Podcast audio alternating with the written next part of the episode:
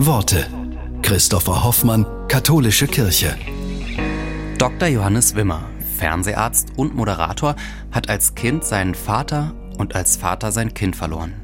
Er hat in einem Interview darüber gesprochen, was ihm in seiner Trauer geholfen hat. Wimmer sagt, jeder Mensch trauert anders.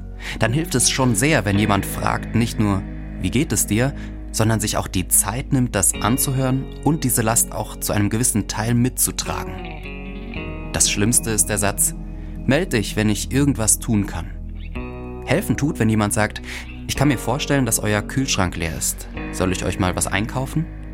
Wie sieht's denn bei euch zu Hause aus? Soll ich mal durchputzen?